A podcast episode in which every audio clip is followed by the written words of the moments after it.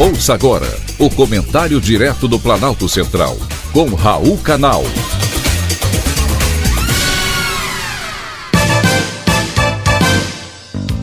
Queridos ouvintes e atentos escutantes, assunto de hoje: caso Daniel Alves.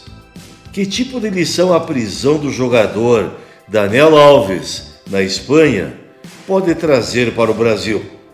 Se o suposto estupro cometido por ele fosse aqui no Brasil, será que ele estaria preso? Creio que os ouvintes já devem ter a resposta. Daniel Alves, que todo mundo conhece, está preso desde o dia 20 de janeiro. Ele é acusado de estuprar uma jovem de 20 anos em uma boate. De acordo com a imprensa espanhola, a mulher acionou a segurança da boate e foi ao hospital em seguida.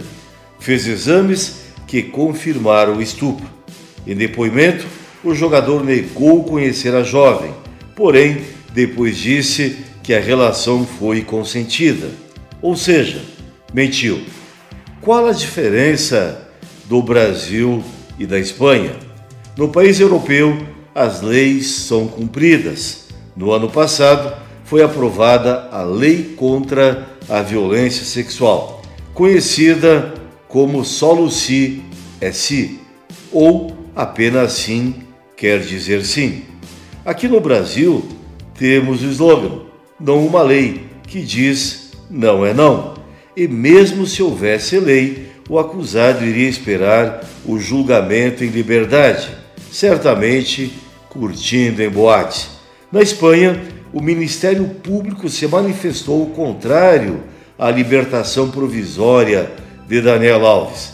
Teme que possa acontecer com ele o mesmo que aconteceu com Robinho, que, condenado na Itália por estupro, vive livre, leve e solto aqui no Brasil.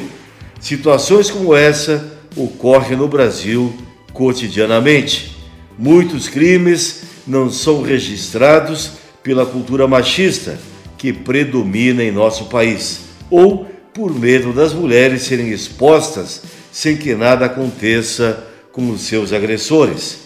Daniel Alves, que defendeu a seleção brasileira, tem passagens por Sevilha, Barcelona, Juventus, PSG e São Paulo. Porém, devido à repercussão internacional do caso, teve seu contrato rescindido do mexicano Pumas.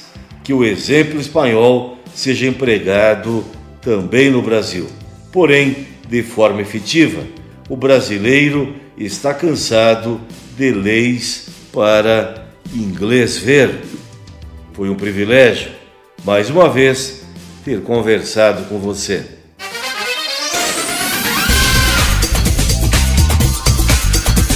Acabamos de apresentar o Comentário Direto do Planalto Central, com Raul Canal.